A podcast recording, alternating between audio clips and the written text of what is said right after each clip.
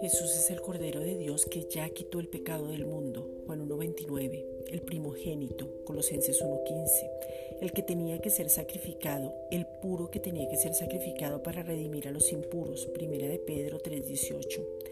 Él se colocó como sustituto, puro, Hebreos 10.5, sin defecto, como sacrificio, el cordero inmolado y quitó todo el pecado, Apocalipsis 5.12. Su sangre derramada nos redimió y nos dio salvación, Mateo 26.28.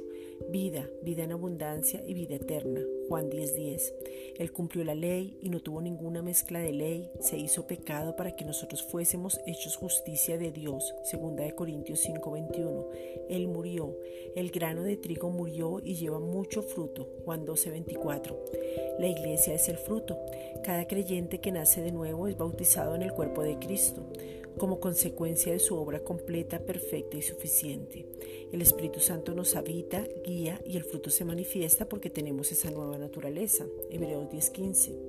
En Cristo producimos fruto, pero no por nuestras acciones como el ayuno, la oración, el congregarse, el esforzarse.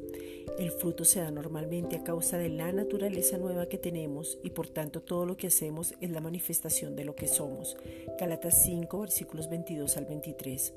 Cuando una persona no tiene identidad a pesar de haber creído es cuando tiene que ser revelado el propósito, o sea, por qué y para qué está en esta tierra. Efesios 1 versículos 17 al 23. Fuimos predestinados para ser hechos a la imagen de su Hijo Jesucristo, Romanos 8:29, manifestar su ADN, vivir una vida llena de gracia y favor a causa de la naturaleza divina, segunda de Pedro 1:4.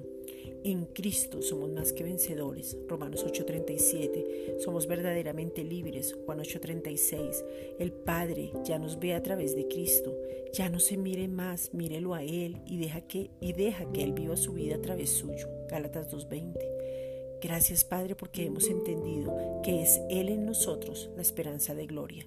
Colosenses 1:27.